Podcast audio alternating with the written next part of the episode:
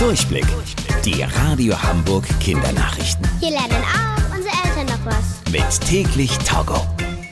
Ich bin Tobi. Hi zusammen. Auch jetzt, wo es kälter ist, solltet ihr euch von euren Eltern immer gut nach Zecken absuchen lassen.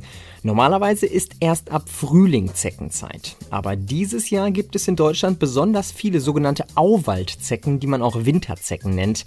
Diese Zeckenart fühlt sich nämlich auch bei niedrigen Temperaturen auf Wiesen, Wäldern und Spielplätzen wohl.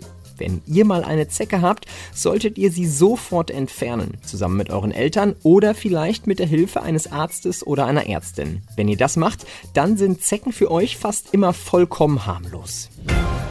Eine ausgebüxte Antilope hat in Darmstadt im Bundesland Hessen für mächtig Durcheinander gesorgt. Ihr kennt Antilopen wahrscheinlich aus dem Zoo. Ein wenig sehen sie aus wie große Rehe. Die Antilope in Darmstadt gehört zu einem Zirkus. Aber dort ist sie schwuppsiwupps ausgebüxt und dann auf die Bahngleise gelaufen. Um das Tier zu schützen, wurde der Zugverkehr sofort gestoppt. Die Tierrettung hat dann das Tier eingefangen, aber das war ziemlich schwierig. Immerhin wog die Antilope etwa 160 Kilogramm, also ungefähr so viel wie fünf Kinder zusammen. Erst nach fünf Stunden konnten die Züge wieder über die Schienen fahren. Und noch viel wichtiger, die Antilope ist sicher wieder im Zirkus angekommen.